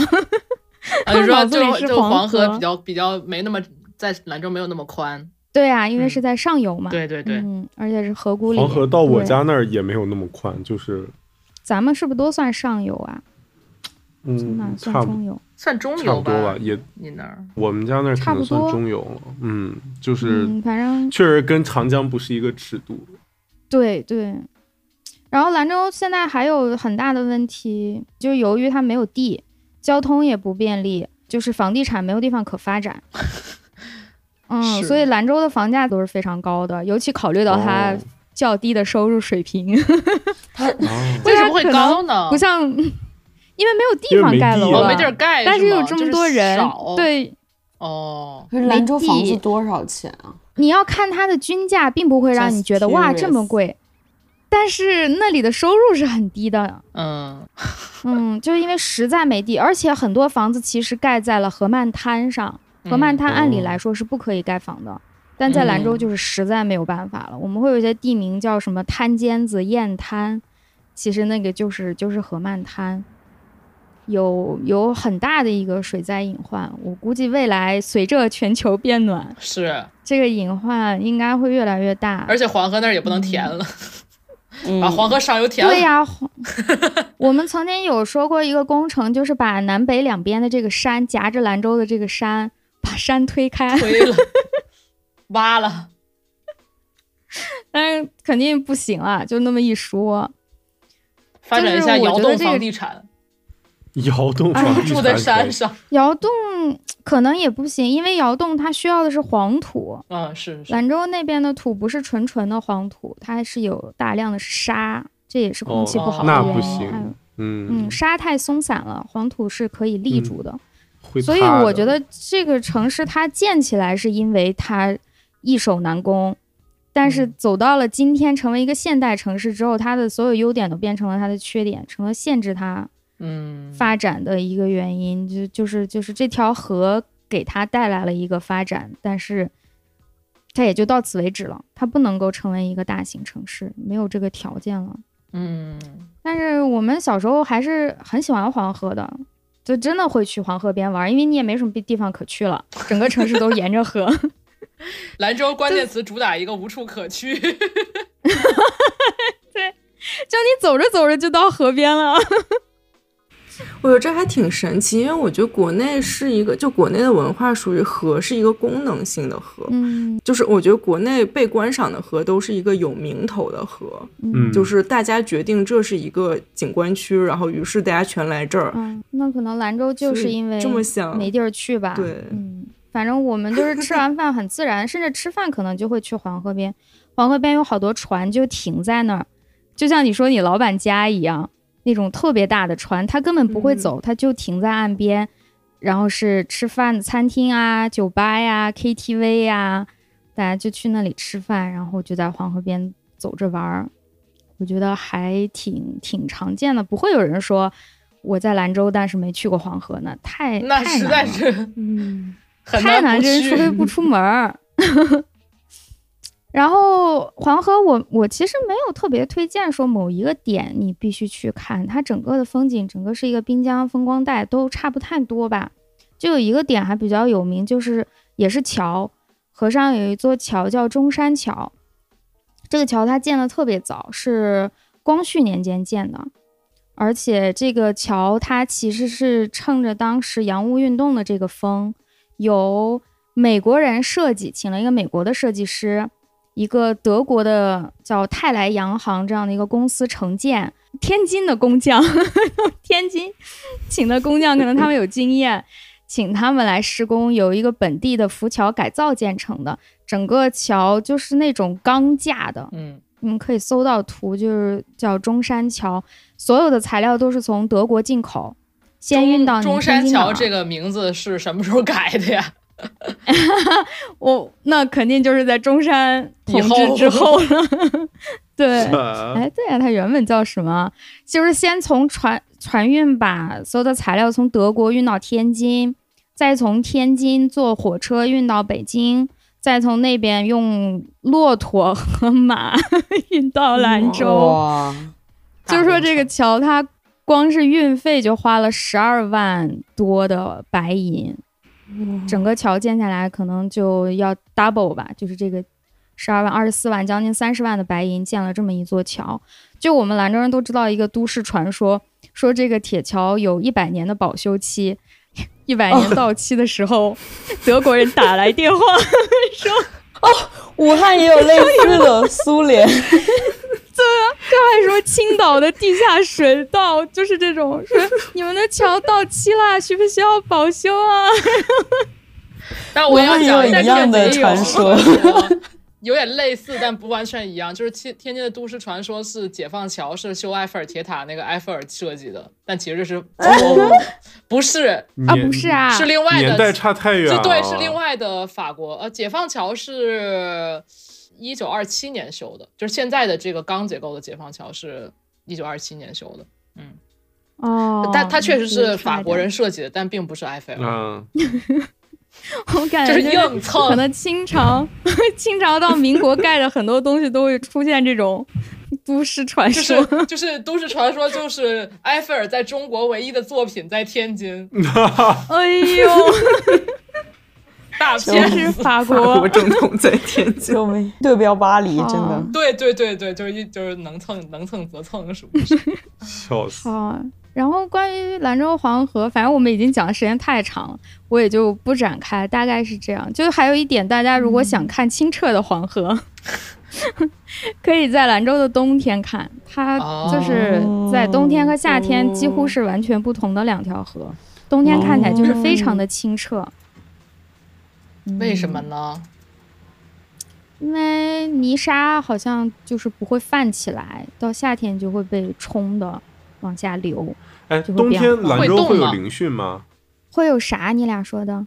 那个凌汛？哦，嗯，应该没有。凌汛它有个条件，就是上游先化，下游没化，然后冰冲下来。但兰州好像没这个情况。兰州黄河会冻上吗？冬天？不会，还有人游泳呢。兰州是有人游的，常有人游。嗯，牛。虽然其实挺危险的，每年学校都会说别游。嗨，这不是它底下有，它有好多漩涡，我不知道天津海河会不会有。黄河是真的有很多漩涡的，确实死过很多人。天津感觉也每年都会，就是会有人因为这个事情而遇难，但是并没有什么卵用。好的，那关于兰州大概就是这些啦。我们先轮流的，非常白描的讲了一下自己 常待过的一些城市里的河，不敢相信，白描但长，描了太久了。好，在描完之后呢，我们要开始有一些有一些发散的内容，围绕大家生活的河呀什么的，随便聊聊。好，请胡先聊。硬 Q，因为因为刚刚不应该这样说，就是刚刚刚提到了 跳河死人、游泳死人的吗？对对对对对，我我先讲这个吧，因为其实我刚刚就想说，其实长江沿岸一直都有一江藏的也也不叫江藏传统，就是江藏是一种选择。然后，但是我自己比较了解，是因为我们家我外公外婆其实都是选择的江藏，然后我就因为这个去呃了解了一下这个产业，然后我就发现确实江藏是被允许的，但是武汉官方的态度是所谓的呃不支持，但是也不阻止，因为他们就怕太多人去江藏，导致这个。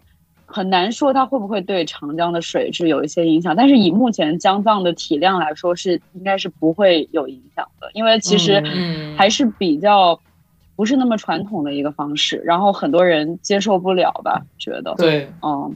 对，然后江藏的公司，我是看一些采访说，其实就是不会有一家纯做江藏的公司，因为以现在江藏的体量，没有一家公司在中国是可能会盈利的。但其实我搜了一下，我发现在武汉和南京都现在挺多人江藏的，嗯。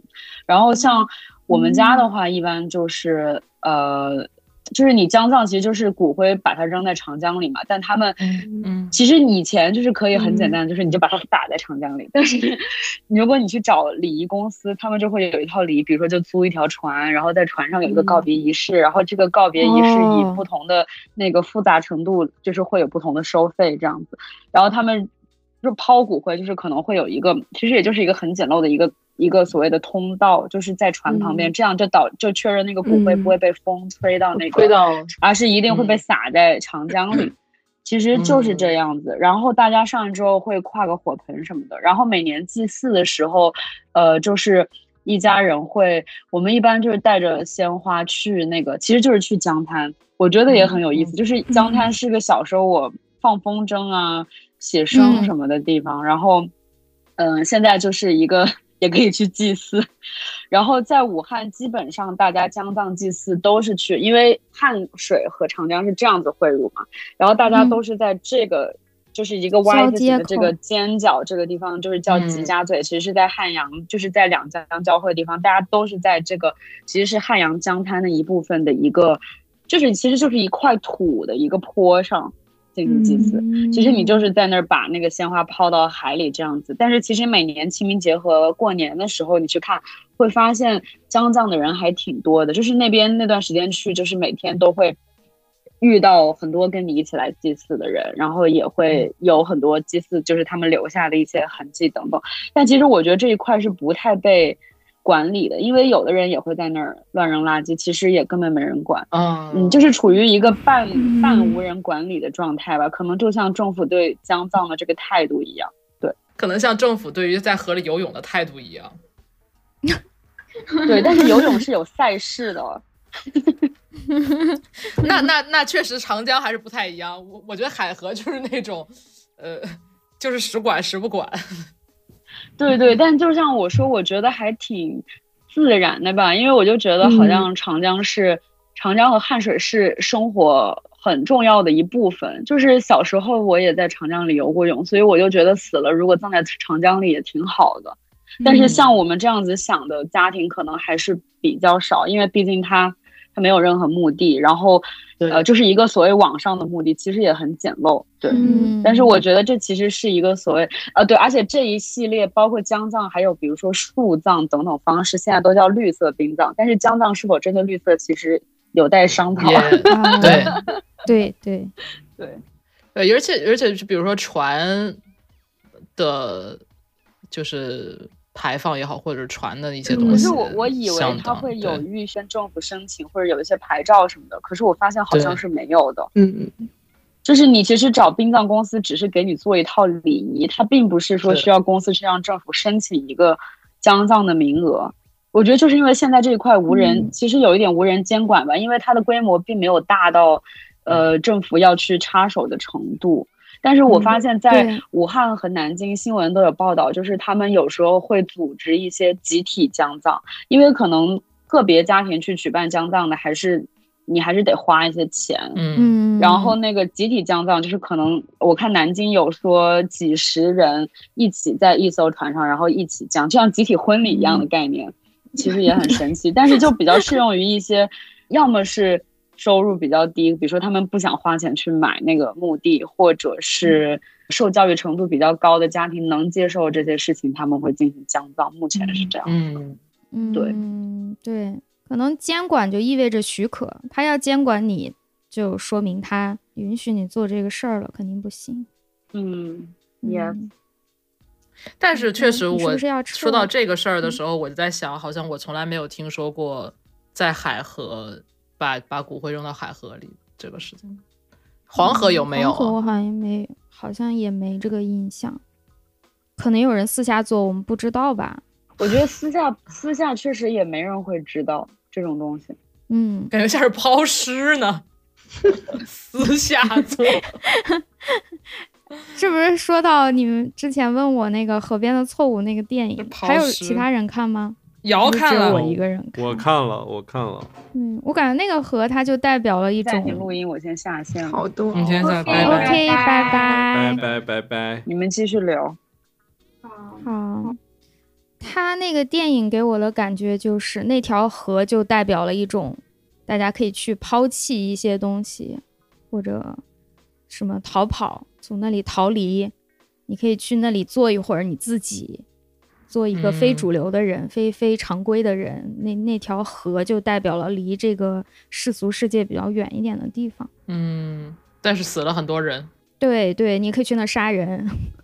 他他那个就是其实是电影里面有点像，就是故事背景是八九十年代嘛，哦，嗯然后然后他那个城市就是很典型的一个那种老的北方工业城市，然后那条河就是一个其实就是他们那种一个一个工业城市的一个生产用的河流，就它不太不是很城市化的，就不是一个公共景观，所以都是工厂里的工人跑出去到河边散步啊，然后周围的居民到河边就是偷偷摸摸的干些什么事情才会去什么这么一个地婚外方。情啊，哎对对见一些对对不该见的对人啊，嗯，就是这样的一个地方。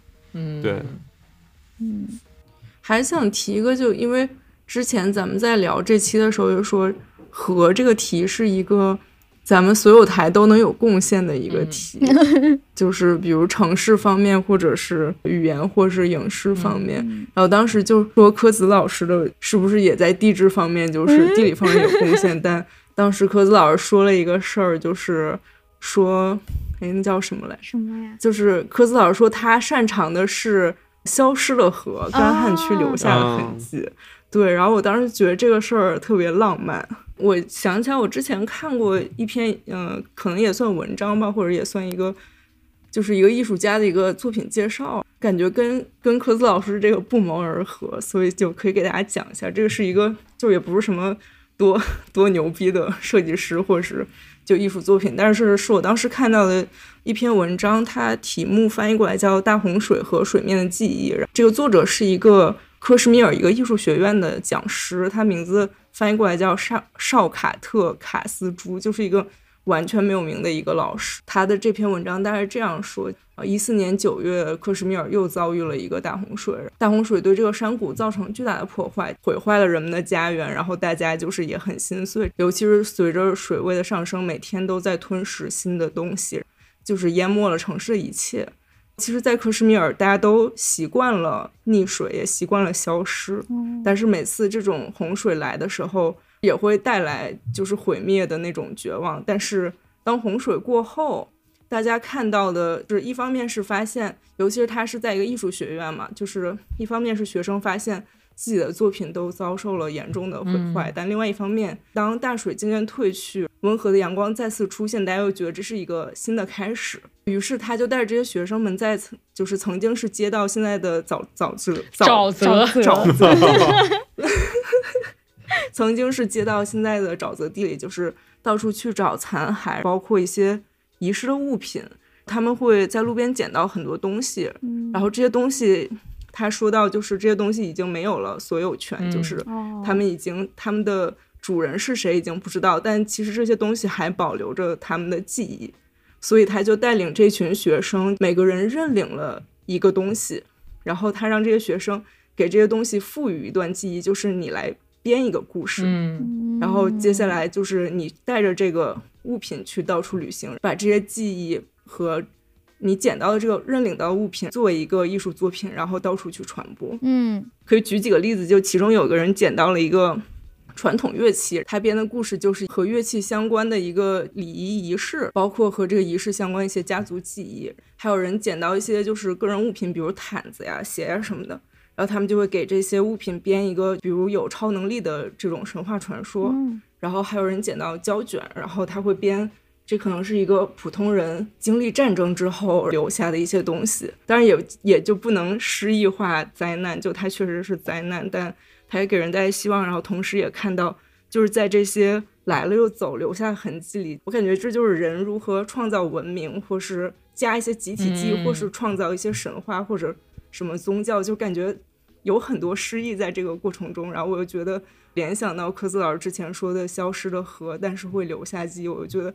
和就是很多时候就承载了很多，就是人类文明的这些不断的更迭，然后你可能觉得它已经淹没了很多历史，包括有些河改名字，或者你其实你永远不知道跟河相关的平民的就日常的故事，但是其实它都会留下一些痕迹。嗯，对对对对，嗯，就是我我是硕士的时候做的这个方向，关于干旱区的河，我当时做的就是已经干掉的，只留下了河道。但是这个河，如果不出意外，是不会再重新成为一条河的。它有一些是季节性的河流，就是可能冬天是河道，但是夏天到了多一点降雨的时候，它又会有水。但我去那个是应该没有这样的机会了。就像你说的，它其实也是一种记忆，它是地球的一个记忆。我们去研究它，它就是想把它留下那个记忆重新翻找出来，因为河它是一个流动的东西。而它又能带来一些，又能冲刷掉一些，又能累积下一些东西，我们就想去看它留下的这个记录，就好像在上次海绵宝宝也讲过这个事儿，就是 Q 到一万年以前的节目。对，就是地质学的一种工作方法，就是往下挖，你挖出来的这个东西，我们管它叫沉积像，像就是长相的像，面相的像，就你挖出来的这个地层，它是什么像？可以反推出当时发生了什么事情。就虽然现在这条河不在了，它是这个水不在了，但是这条河给这一些土地带来的印记是永远在的。比如像我去挖的，在我们那个研究地非常常见的一种沉积像，就是你挖个一米多、两米左右的一个深坑，你大概会看到最下面是非常大颗粒的那种。嗯，其实这种东西它往往代表了那个时期的水是很大的。只有大的流水能够有力气带来这样的石头，嗯，它堆在了这里，成为这个河道在那一个时期的一个样貌。你就可以反推啊，当时的水量是什么样的？然后在这里面是不是还会有一些花粉的化石，一些螺壳的化石，就可以知道当时有什么生物在生存。然后再往上呢，往往会出现一个层面，都是颜色比较深的青黑色的那种细密的泥巴一样的。东西，但是它没有泥那么软了。现在，嗯，就压得更瓷了。那个可以代表当时我们管它叫湖相，就是它形成了一个相对比较稳定、平静的一个水面，像湖一样。也许不是完全固定的湖，它还是一条河流，但是在这个地方它相对平静了，就会有更细腻的一个冲刷。你也可以知道，哦，当时这里的水流变得相对小了，但是水是很稳定的。再往上。到顶的话，我们那是干旱区嘛，再往顶就是一些风沙了。甚至你做它的实验可以看到，这些颗粒可能都不是本地的，是从外地来的，那就是由风吹过来的。嗯，就像你说的，翻可能翻胶卷或者翻到乐器，我们去翻那个泥土的时候，也是翻到了当时留下的这些东西。是的，我们也是编造它的记忆，因为并不可能回到一万年前去看，就是做一种这里到底有没有编。对对，是一种推测，有根据的编造。对，也是一种推测和编造，编一条关于这个河在这里的一个故事，然后把它写出来，还挺相似的。嗯，太美了，真的。城市里边的河，就是像之前聊到的，我觉得它已经，尤其是在一些大城市的市中心的这些著名河段，它已经被规训到完全没有任何。是的，就是你既不知道它之前是什么样，也不知道它也，然后它之后会是什么样，好像也是可以预知的，就是它会是这个样子，它的河道是非常固定的。嗯，尤其是水泥给了他一条固定的路。是的，就它完全是被控制在一个非常安全的区域里面。嗯嗯，是的。但是哦，前阵子去就是在东京去那个昭和纪念公园，然后那边就有河道，它我不知道是河道干涸了，还是说那一块本身就在这个季节没有什么水，然后那个河里面就是很深的河道，然后里面就长了很多草，就它整个是，而且不是咱们那种就是嗯，在国内看到的一个河干了留下的那种，就是有零星的草的一片干的地，而是说它那个里面就像一个像一个。绿化带一样，就是它那个河里面全是毛茸茸的草。对，我不知道它是是它是干掉了，还是说那个地方就本来就没水了，或者不走水了这样子。嗯，但是感觉还挺有趣的。而且哦，对，还有就是东京这个是一个我。嗯，尚未探索，但是在很多地方都看到有相关记载的，就是东京其实现在还有很多，现在有很多路是以前的河填的，或者说，呃，为了修路把这个河盖起来了，把地上河变成地下河了，然后这些都是可以通过道路上的一些线索去发现的，就比如说砖的砖的类型、砖的方向，还有一些比如说上下通上通，就是比如说漏水的装置。之类的就是这些痕迹，就有很多我看到一些书或者是视频会告诉你说怎么在东京的马路上发现地下河。嗯，对，还是挺好玩的，可以写本小书。对，感觉肯定这个是可以大做文章。嗯，对。哎，那东京真的有很多河堤吗？今天的风儿很喧嚣。哦，呃，其实我觉得这个看，我觉得有没有河堤看河的宽度，就是有宽，就是我们。想象中的那种，或者是我们在影视剧里面看到的河的河堤，嗯，一般河都不是特别窄，就不是那种很深的河沟的那种很窄的很深的河，而是像比如说荒川、荒川、多摩川，还有嗯江户川，可能现在也有吧。羽田川就是几乎没有，因为羽田川那个地方实在是太市中心了，它已经。就是怎么说，你这个河已经被马路和立交桥给盖得死死的了。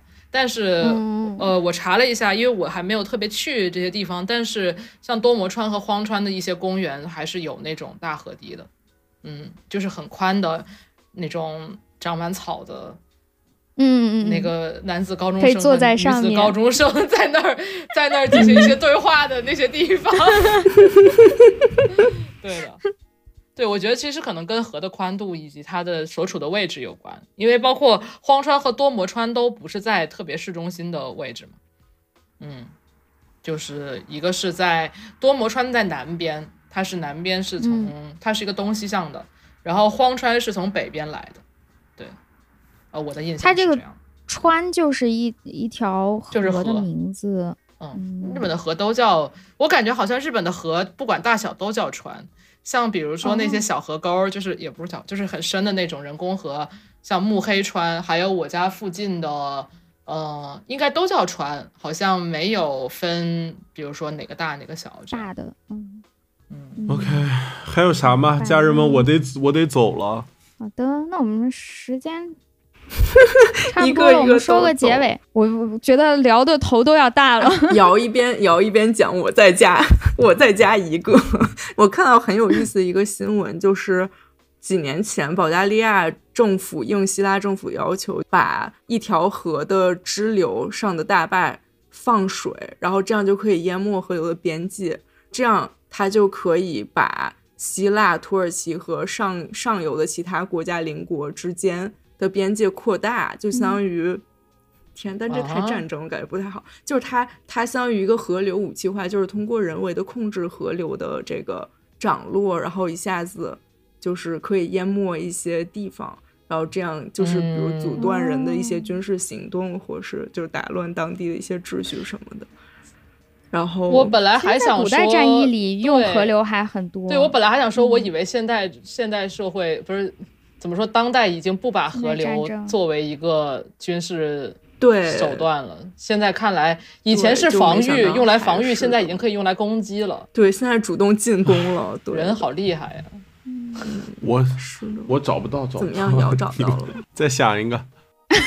大家想要什么风格的呀？要是想要一些奇怪，不然就放那个啥吧，重塑的 Pigs in the River。哦，行，就它了，可以吗？就它，这么快的决定，猛然一想，好好好，最后感谢大家的收听，给大家拜个早年，再见了，朋友们，我们实在录的有点溜溜了，录了录了四个 半小时，我已经我已经不行，溜了溜了。提前祝大家二零好，拜拜拜拜拜拜拜，拜拜。看一下这个，拜拜。